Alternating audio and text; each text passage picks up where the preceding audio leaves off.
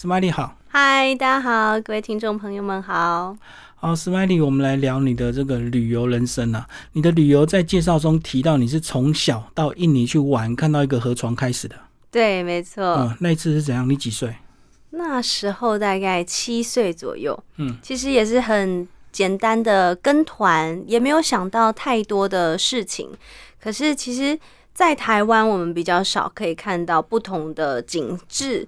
那到那边，以小朋友的好奇心来讲，哎，我第一次发现，哇，原来整个干枯的河床，它会一块一块的，然后会呃龟裂，就是还蛮震撼的那种大景。嗯，然后那时候一瞬间，你就会发现，哦，世界是这么样子的辽阔。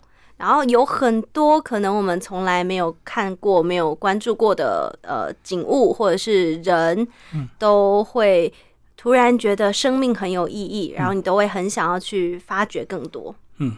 其实你这段话就是给我们父母亲的一个提醒，有时候你带小孩不经意的一个动作或行为，可能就影响小孩一辈子。没错，没错，对不对？就好像你就是跟着父母亲去跟团，突然就开启你的旅游人生。是。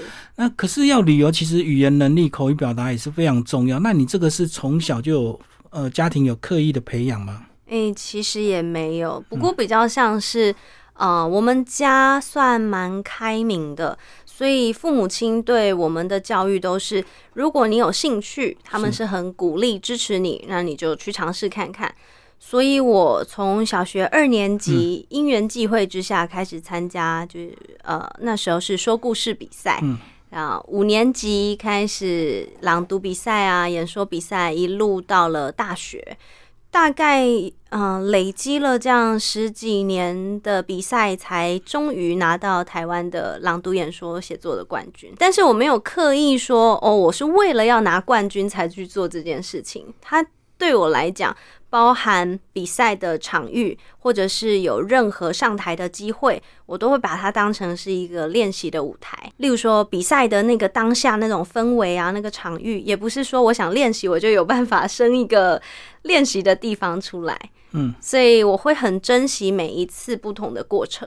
我觉得你就享受其中。那有些人如果觉得他是苦差事，或者是被老师点到名，他觉得很倒霉。那他可能比完之后，他就不想再比，对，因为小朋友一定会有压力嘛。是，除了这个享受其中，那名次也意外的得到一些成就感嘛。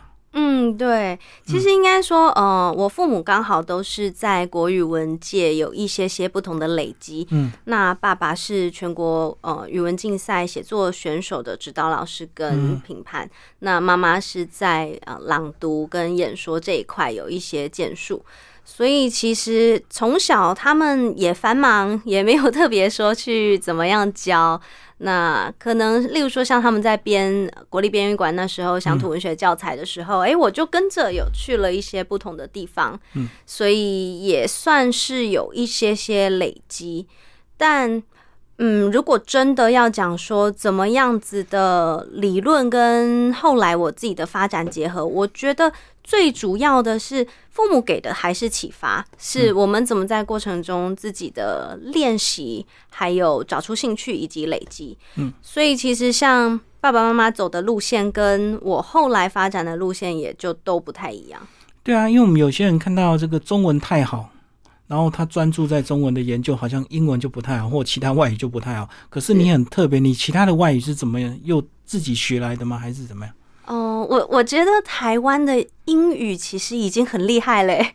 我们从小三开始，就是大家都一定要学英语嘛。我其实也是小学三年级才开始接触，不过就是一路上，因为呃跟着学校学，我觉得就很扎实。只是台湾人比较不不敢讲。对，那父母对我呃蛮大的影响是，他们的观念是宁可借贷，也要让小孩出去看世界。哦。所以，我第一次出去游学是我国一的时候，呃，利用寒假。那因为我很喜欢学习，所以我嗯那时候也不会有特别说舒服一定要怎么样参加，所以我都选择就是出国。那那时候就是妈妈带我，算半自助的方式，我去了澳洲待了一个多月。嗯，那后来。诶，暑假的时候，我又在加拿大学了两个多月的呃，就是语言学校。那我就会发现，其实跟平常交朋友、平常讲话都是一样的，它只是换一个语言。是，所以后来到呃大学的时候，因为很想要出去念书，可是第一我我也会害怕我英文不好，嗯，然后第二是呃家里面其实不会有那样子的资源跟呃金源让我出去。对，你们是一般家庭就对，小康。对，嗯呃，比上铁定不足，可是比下还可以，就是嗯至少小朋友呃，就是稳定的成长啊，然后就是小确幸那个铁定都有。可是如果说真的是哎、诶要准备个好几百万送小孩出去念书，那不可能。嗯，所以我大一的时候我申请了奖学金。那也很荣幸，就是有申请到，所以我是先跟着我们学校的研究团队嗯去 UCLA 还有 BYU，就是短期访问学者。嗯，那回来之后，我又再申请了不同的奖学金。那时候很荣幸，就是获得了学海飞扬跟台美精英奖学金，加起来大概一百万。嗯，那我就申请了一间学校。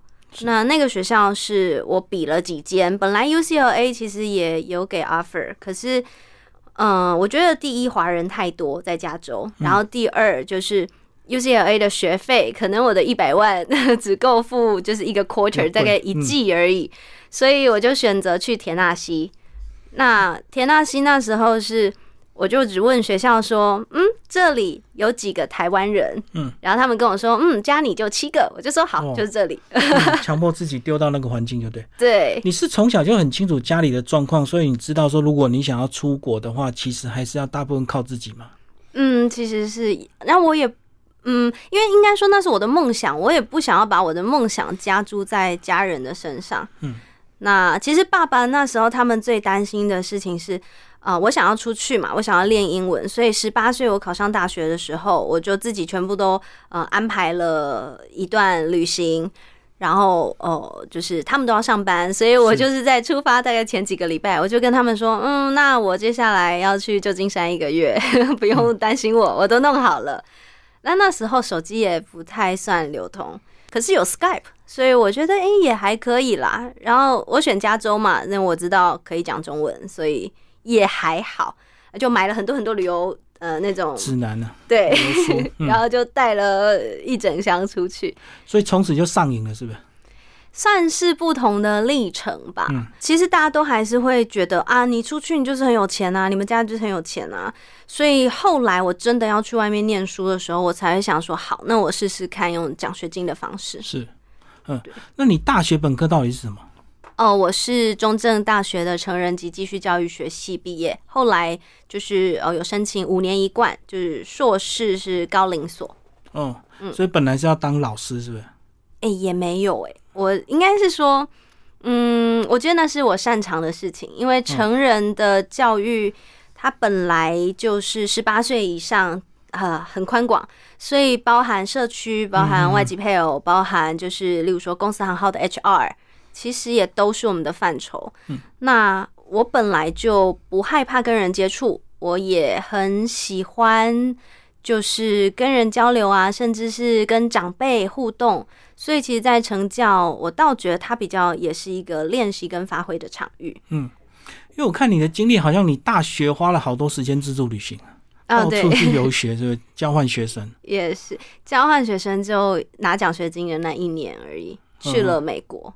是，对，然后本来在田纳西那边，就是嗯、呃我修了传播系老师的课，虽然我的英语就是大家都觉得哎还不错，但我一直还是觉得不太够，所以我直接进大学的时候，我修的那个传播系的课是上学期是 voice and action，然后下学期是 public speaking。嗯。那那个老师，因为他给我的评价蛮高的，他就说：“哎、你是我教书二十几年来我给过最高分的学生，而且你又刚好是是个国际学生。”那他就问说：“哎、你要不要留下来当我的研究生？”嗯，可是那时候我就觉得，嗯，可是念传播这件事情，我知道我可以做，但是我不想要研究理论，加上如果真的要留在美国念书，那个又是新的财务的压力，又要再重新规划了。对，所以我就放弃了在美国的机会，我就回台湾了。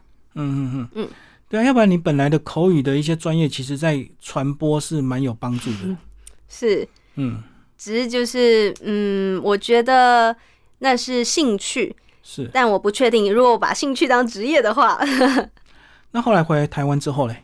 回来之后就陆陆续续也是很多不同的因缘际会。那时候呃，开始台湾或者是国际上有一些比赛，所以我因为参加比赛，我一三年担任了百慕达的大使，嗯，就实际呃那时候哦，这场比赛是华航有赞助机票，那到嗯不同的台湾的邦交或者是免签的地方，那去那边完成一个任务，嗯，所以呃在。那个前财团法人保险中心那边的总经理曾武仁老师，他就是给了我这个机会，他选中了我，让我代表就是台湾去百慕达。所以你就发现，当旅游推广者可以当一个职业，这样子吗？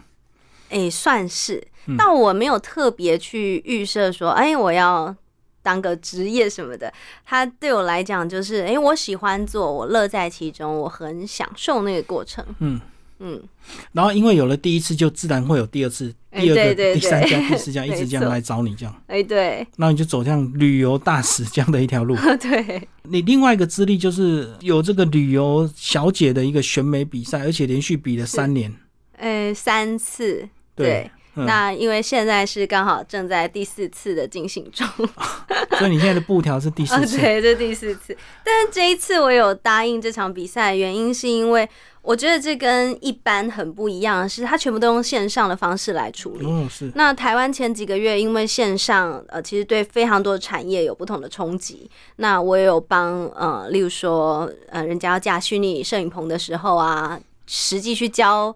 很多不懂得面对镜头，或者是不知道怎么样在，嗯，就是如果他习惯面对群众的人，他不知道怎么面对呃机器，两件事。对他如果面对机器，他不知道怎么面对一般人。那刚好我一开始其实我教网红的口语表达跟台风比较多，嗯，所以我教懂机器，可是不知道怎么对人的这群人。可是当疫情发生的时候，呃。包含老师，就是公司行号，其实大家都会面临反向的瓶颈。要面对机器，面对镜头。那所以那时候就是呃，我们在建立虚拟摄影棚的时候，就是呃会遇到蛮多其实科技上的问题点。嗯，那我就蛮好奇的，现在大家都会 c o n o 或者是你会用线上的会议会议软体，可是如果一个比赛呢？你看，从五月真的台湾 lock down 到现在，几乎没有比赛。那台湾是等疫情有点复苏了之后才开始，哎，有活动了。可是实际上，我想知道国际他们是怎么去运作，怎么去 run。所以刚好就是新加坡的这个主办单位，他就邀请我参加了这场呃线上的比赛。那正在进行中，哎，我也发现，哎，其实有很多不同的结合或者是转换。嗯嗯嗯。跟你过去三次的这种实体比赛是不一样，因为过去三次都要到现场嘛。对对，嗯嗯嗯，你要不要讲一下那三次啊？其实你个人也慢慢发现说，哎，身为台湾人，其实还是有一点使命感。就是当你出去比赛，面对这么多国家，其实大家都对我们的国家不太认识。嗯，对。然后你就慢慢找出你自己的一条路，又带有推广我们国家的一个 使命感。对，呃，我这三场比赛啊，前两场都是代表台湾，就是 Miss Taiwan，然后第三场是大中华小姐，就代表呃两岸四地这样。比较特别的是，其实前两场比较像摸索，那它跟旅游都比较相关，所以我其实蛮乐在其中，因为对我来说，那就是很简单的做自己。那只是在做自己的过程中，看我们以前在念书啊，我们以前出去旅游，其实。会有那种他乡遇故知，或者是你就会很想要交了一个新朋友，人家问说：“哎，你哪里来？”你就会很想要跟他说：“哦，我来自台湾，台湾有什么好吃的好玩的，然后什么什么什么。”那或者甚至是啊，在 couch serving 的时候，你会用台湾的美食跟呃当地人交流，或者是。哎，像台湾有一些歌曲之类的，也是改编自其他国家的。其实很多东西是可以跟世界各地的朋友有一些共鸣。我都用这样的心态去这选美比赛，嗯，所以变成说，我觉得那就是一个很能让大家知道台湾的一个点。那但是对于一些呃，他可能例如说好俄罗斯好了，他真的不知道台湾有什么流行啊，他也不知道有什么歌啊，他什么都不知道，因为他就只觉得嗯，俄罗斯就是很大。那我们从地图上来讲，他就会，我就跟他说哦，其实台湾很近哎，嗯，那他就说嗯，show me，我就把那个地图这样放大、放大、放大、放大、放大、放大，然后放到最大，我就说你看，就在你们右下角也很近。然后他就愣了一眼看我，他就把地图缩小、缩小、缩小、缩小，然后就跟我说了一句话：Russia。他们很大，我们很小。然后呃，但是因为其实不是每一个国家的朋友，他们的英语都是有办法沟通。嗯像我第一场比赛，他们其实官方语言是西班牙语，所以嗯 我受到的冲击其实蛮大的。因为拉丁语系跟就是美语、西语，他们是有很多共同点，甚至是意大利语那些语系是相近的。可是我只会中文跟英呃，文，我觉得还行的英文，嗯那西班牙语真的很基础，很基础。那我觉得这样不行。世界三大语系，嗯、你光是会讲英语，你在英语国家，甚至是你出去的时候，就会被呃歧视或会有很多欺负你的状况出现。不会西语的时候，那时候真的也是歧视，常常会有啦。嗯嗯嗯，那所以后来其实也是这样，我就去学了西语。但是在这整个过程当中，其实都是我觉得那就是你发现自己喜欢什么，然后就去做什么。所以当例如说 Russia 他跟我说，哎、他完全不知道台湾有什么，然后地图上，哎、他也觉得这个没有办法有任何的印象的时候，我就跟他讲了一件事，我说世界上所有的人理论上都用过台湾的东西。嗯，对，我们的对。电子产品啊，然后，例如说，呃，ASUS、Acer，对，呃，或者是我跟他讲捷安特，嗯嗯，就是其他不同的品牌，那他就会说哦的，然后甚至是他们都没有用这些哦，我跟他说 iPhone 嗯嗯，其实都有，所以也是因为这样，让更多的朋友可以知道，哎，台湾是什么，或者是台湾在哪里。你是不是在比赛的那个心境慢慢有一些转化？就是说，呃，也许我们以亚洲人来讲很难得到真正的前几名，那我就跟你走另类路线，啊，对，我就跟你来个推广大使，或者是我就去纯粹去交朋友这样子。其实一开始的心态就不是为了得名去的，对，因为我们嗯，那个觉得那个真正的什么小姐比赛都要很高，然后很白，然后很怎么样，对，声势都很显赫，所以其实我们亚洲人相对是吃亏，对不对？弱势。嗯嗯，不过其实应该是说，呃，像我第三场是代表两岸四地的时候，是那个 Miss Great China。那那场在印度比赛，那是我算是比赛成绩最好的一场，有到前六强。嗯哼，那在世界的比赛到前六强，可是你最后没有任何一个 title，其实就没有一个 ranking 的那个 title，其实基本上那就跟你没有得名是一样的。对，那那一次我印象很深刻的是，到了我的时候，机智问答的那个那一 round，我得到的题目是，呃，如果你可以回到过去五十年，嗯，你最想要改变你的国家，然后 comma China 什么？然后我当下哎、感谢呃大家给我这个问题。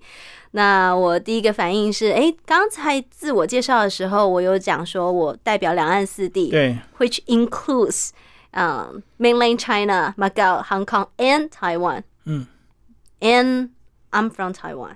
是是，嗯然后我就被消音了。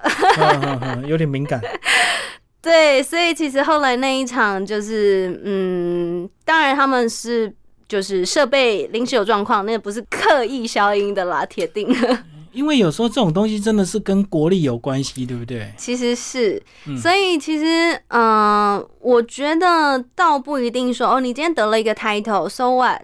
你可以在国际上做什么吗？如果你真的不是那世界三大比赛，就是 Miss Universe，然后 Miss International、Miss World，那你你真的其他比赛第一名啊？然后呢？除非你回台湾，呃，就是回你的国家的时候，然后这个国家可以有什么不同的发展、不同的 support。可是台湾在选美的这一块，其实顶多就是大家喜欢听哦，你在选美有哪一些潜规则啊，然后哪一些黑幕啊？就对，台湾根本谁 care 你是什么比赛？过去新闻真的常常报，包括演艺圈也有潜规则啊。对啊，其实是，嗯，所以就是享受当下，enjoy。那当然，在这个当下也是学会了怎么保护自己。嗯，嗯，好，那如果说你跟这些呃同比赛这些小姐，你都怎么介绍台湾？哎，看他先知道台湾什么。哦，就他所 他的体认去告继续聊下去就对。对，例如说，哦，我有遇过一个，我觉得他对台湾了解真的很 detail 的呃女生，她是缅甸小姐，她的英语其实没有到那么的流畅，所以嗯有时候她也听不懂我讲的东西。那我希望她可以用英语告诉我说，哎、啊，她对台湾的认识，她其实也讲不太出来。嗯，结果就有一天，她就突然走到我旁边，就跟我说了三个字：牛肉面。哦，用中文啊，对，用中文，哦用中文。然后我想说，哇，你中文其实也讲不太出来，然后英语也讲不太出来的状况之下，然后就只是因为，哎，我从第一天开始就是一直讲台湾怎么样怎么样，然后他就开始跟我分享接下来的历程，他就跟我分享说，嗯，他那边有一间很好吃的牛肉面店，然后牛肉面怎么做的啊，汤头是怎么样啊，上面有什么东西啊，然后台湾口味，因为他门口怎么样，他还找了他之前去那边吃的照片给我，就是台湾繁体中文。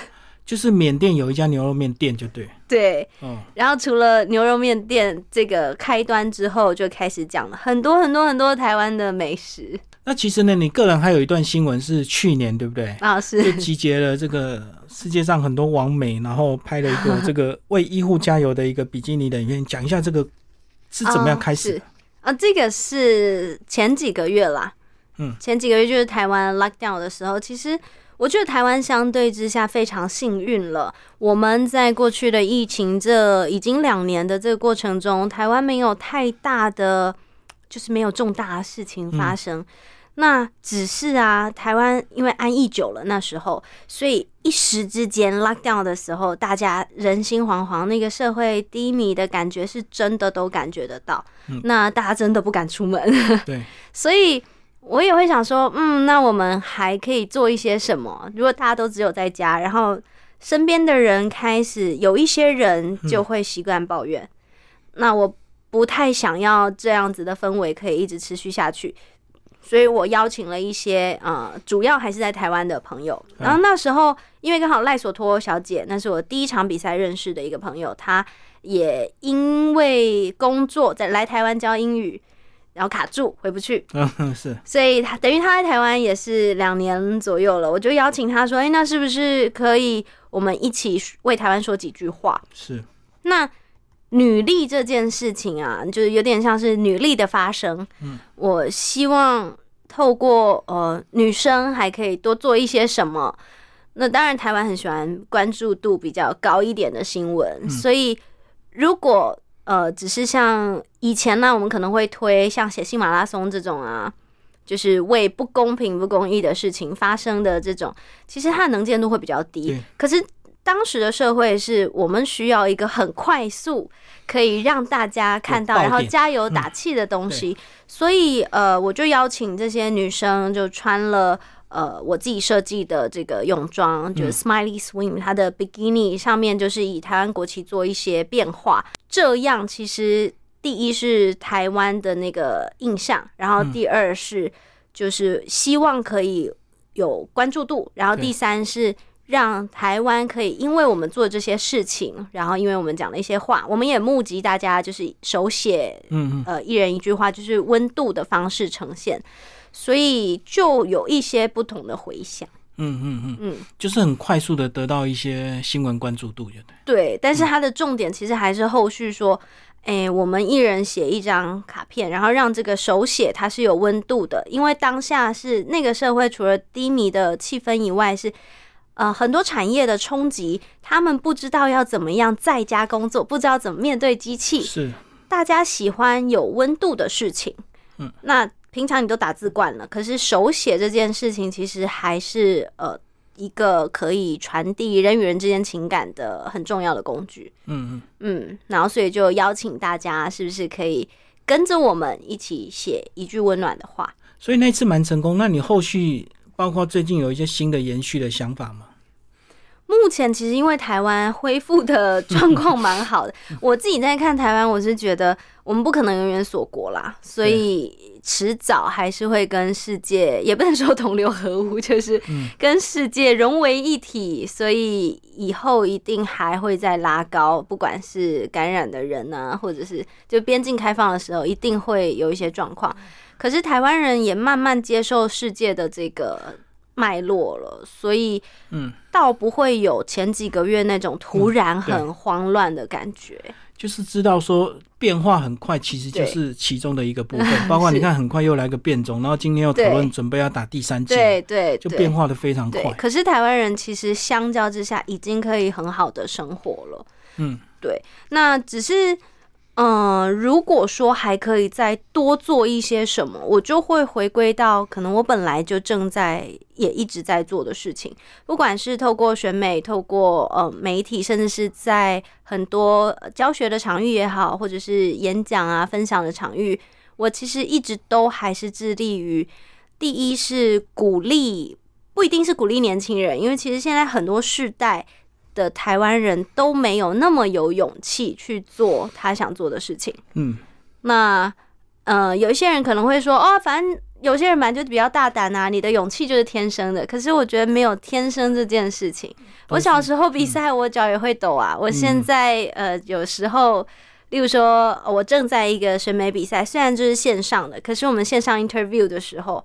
我还是会紧张啊！你要用英语讲很深很深的 Q&A，对，例如说哦，那天呃，我们在即时的 interview，我获得的问题是，嗯，你认为什么什么阶段可以让女孩变成一个女人？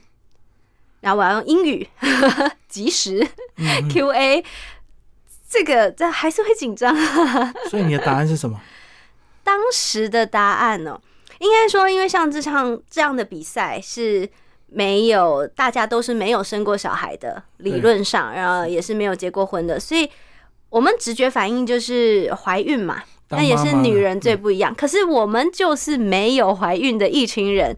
那你说要很假的去说，嗯，对，所以我现在很不成熟，我未来会很成熟，这样好像也不太对。所以那时候其实我讲的是忍耐力，嗯。那不管是从日本那个电影啊，阿信，或者是呃以前我们有什么芒草之类的的那种精神，我去聊这件事情。那可是后来我后面有讲说，虽然我们现在看到的忍耐力，或我举的这几个例子。都是嗯不同阶段的女性，对。可是对于我们来说，我从小在可能我的母亲、我的祖母辈，我看到了不一样的东西，我学到了什么，以及我期许自己可以成为什么。不然照理讲，应该是讲身为一个妈妈，然后为母则强，因为我们看到很多单亲妈妈为了小孩都会很努力这样子。对。但是用中文讲很容易啊，但是用英文 讲，那 那又另外一个功力啊。对。所以你这样子，呃，讲另外一个专业，其实你专业就是现在还有一个这个口语表达教授，包括你也写了呃两本关于口语的书，这也是你另外一个职业，对不对？嗯，对，是。嗯，所以这个都是一路从你这个国小、国中开始朗读、演讲比赛到今天的。对，其实前几年的一些比赛的机会啊，或者是成为一些代言人，甚至是。真的很荣幸有机会可以在呃电视圈就是拍一些节目，做我喜欢做的事。嗯，对。那一路可能不看好的人很多，那还有包含就是身边开始会出现有一些朋友，他就会哎平常都没有联络，可是他会突然出现问说，哎你要怎么样才可以当一个电视台的主持人？那有没有我也想要当？那你可不可以就是帮我之类的？那嗯，其实对我来说，或者是像选美好了，我从来都不会特别预设说我去哪里，然后我一定要获得什么东西。嗯，那对我来说都是不同历程的累积。那嗯，以电视台来讲。如果啊，因为我的外形也不是真的特别出众什么的，是足以让电视台什么在海选怎么看到你之类的，所以其实我倒觉得是因为口语表达的累积，嗯，以及可能呃就是旅游吧，打开了这个视野之后，有不同的结合，那所以电视台它才会相中。那对于只是想要在镜头前面出现的人来讲，他可能也不适合像我花了二十年的时间，然后我才可以做这个东西。嗯，对。那或者是说，呃，在选美也是啊，我也不觉得我是可以获得怎么样子的肯定或奖项那种 ranking。可是如果不是因为口语表达，嗯，像我在菲律宾的一场比赛，那一场比赛我是 top fifteen。那那一次就是在 Q&A 的时候，呃，他都是一个一个重新回到舞台上，我们不知道前面的人讲了什么，我们也不知道后面。对，然后现场其实也是很多观众，观众票也占一部分，呃，然后工作人员跟评审也都有不同的，还有赞助商其实都有不同的权重。那那一次就是我一上台，男女的主持人就开始很简单啊，跟你聊一下，哎，你来自哪里？你叫什么名字？跟大家介绍一下。然后就开始聊，我就聊台湾嘛。那主持人可能就会问说：“哎，你介绍一下台湾。”我因为我比较喜欢互动，然后我也习惯当主持人，所以那个台上对我来说，哎，我真的没紧张。我就跟台下的观众聊，我就说：“哎，那你们想到台湾，你们想到什么？哎，你们啊喜欢台湾吗？你们吃台湾什么？因为菲律宾很近，所以我用这种方式跟大家聊天。”然后台下就开始跟我讲那个小笼汤包，然后可以讲其他的东西，所以我们就聊了很多台湾的小吃，蛮愉快的。然后这时候主持人 就跟我说：“哎，可这不是你的问题哦。”他要你回答，不是要你做互动。啊，不是，他是说，就是这个不是你实际那个机智问答 Q A 的问题。但我以为已经，反正就就是整个台上嘛。那后来私底下就是这个主持人呢，他在结束的时候，他就到后台跟我说：“哎，你是我遇过唯一一个我主持选美比赛这么多年以来，你是唯一一个不紧张，然后比我还像主持人的人。”哎，嗯嗯嗯，对，也是交朋友啦，其实 就展现你的那个本来的这个特质就对了。对，可是如果不是因为这个桥段，我想菲律宾的观众他们不会。呃，就是现场那一次有其中得到的一个奖项是 Miss Friendship，然后还有最佳的舞台表现。那如果不是因为呃有这样子一个桥段，不是因为口语表达，我想我可能也没有机会可以用比较特殊的奖项为台湾有做不同的呃发光的机会。所以这样看，这个如果你到这个学校端去演讲，讲你的这个呃旅游过程，或者是什么生命的奋斗过程，嗯，是不是很多事情其实它都是需要一点时间准备的，就是机会不会突然来啊？嗯，其实也是，对，都是蛮多不同的因缘机会跟巧合。嗯，但是前提是自己一定要随时先做好这样的一个事情，对不对？是，例如说，其实我呃在大专院校，或者是有帮一些 EMBA 的。同学分享是那 EMBA 其实蛮多都是就是 很资深的老板级，我其实也会思考说，那我可以给他们什么？你去讲说啊，游山玩水啊，玩哪里？哎，这只是玩的形式不同嘛。那他们肯定搞不好去过的地方、经历过的事情比你还多。对，所以其实那时候是有一个老师，他希望我可以分享，就是呃危机。管理这件事情，在国外遇到一些状况吗？对，然后让他们那时候是 NBA 的同学去，就有点像当个案探讨，简单的个案探讨。哦，就从旅游危机谈企业危机，哎，对，这样也可以串在一起。对对对啊，尤其你一个人 到处当背包客，一定会有很多状况。哎，对，嗯，应该有遇过危险吧？啊，有，算有，算有。嗯，就十八岁那一次在旧金山，我有被关在厕所过，然后是被黑人的。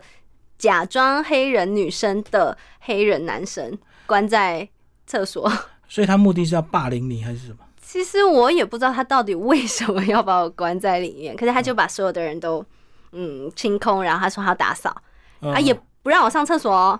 嗯，可是因为那是国庆，已经排超久了，女厕都要排很久，然后他又不让你进去，可是我真的没办法了，我就跟他说，那不然男厕已经清空了。嗯。他锁女厕嘛，我说那我去男厕可以吧？然后他就是，呃，反正就是一直阻挡。后来我不管他，我自己去男厕。就我出来的时候，他就不让我出来。哦，他把，他就是因为黑人很很魁梧很快，他就整个就占据了那个通道。其实我也走不了。嗯。然后我实际要怎么闪的时候，他就把手挡在那个墙壁上，所以他也没有进一步，他只是挡住你。他要一直把我往里面再推，是，可是后来就是呃，他整个挡住我的身形，外面的也看不进来。嗯嗯，然后外面因为很吵，所以我怎么大声那是没有用的。我懂。所以变成是呃，后来我觉得也蛮庆幸的，就是刚好有人想要上厕所，是一个妈妈，然后就拍了他一下，就叫他，然后他本来要把我整个弄进去，就是他转身的那一瞬间应该有，意图。应该有。嗯嗯，然后他转身的那一瞬间，我就想办法从他的旁边，我就硬挤出去。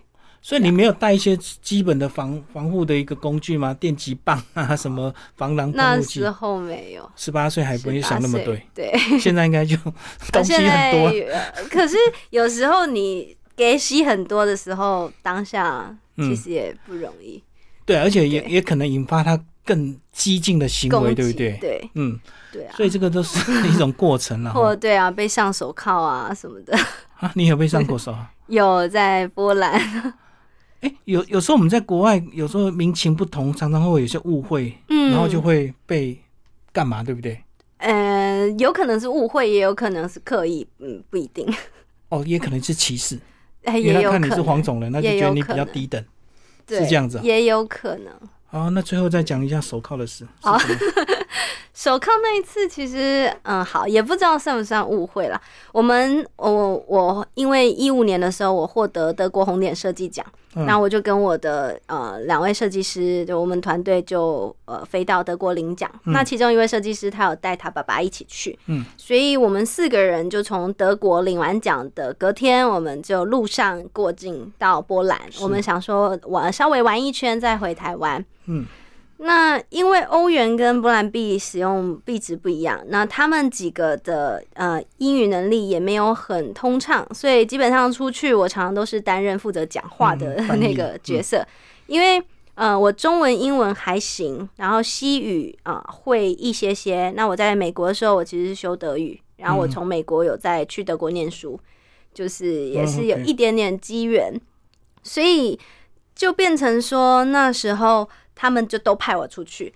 那波兰人我们在华沙的总站，我们买了一张那个团体的公车票，是总站给我们的，是 然后我们就用了那张票搭了车。然后就是搭车的时候，他们三个聚集在一起，我自己在边边。那他们三个被查票员盯上，嗯，因为查票员就他们一看就不是当地人，就是很黄种人，所以他们被盯上的时候，呃，他们就被要求要交出护照，嗯，所以他们交了，然后他们交了之后就被没收，嗯可是被没收就是啊、呃就是拿不回来。那查票员跟他们说，一本护照赎回就是要多少钱，然后就逼他们下车啊。我看他们下车，我就跟着下车嘛。嗯然后我下车的时候，呃，那个查票员就说：“哦，原来有漏网之鱼。嗯，同伴就对。嗯，对，然后他就叫我要交护照，可是因为他们已经被扣留了，然后他们就叫我不要交。嗯嗯那他们因为语言可能也会不太通，所以一开始都是查票员一直逼他们。可是我下去了之后，我就说啊，我要了解一下是什么样的状况啊，我就用英语跟他讲。我发现波兰人的英语，就首都的英语很好，可是他发现你会讲，他就不跟你讲了。哦，他故意的。对，他就全部用、呃、波兰语就波兰语，我就真的听不懂。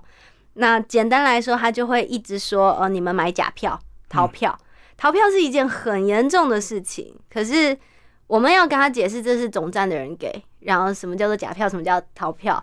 好，反正最后就是简单来说，他要钱才可以拿到护照。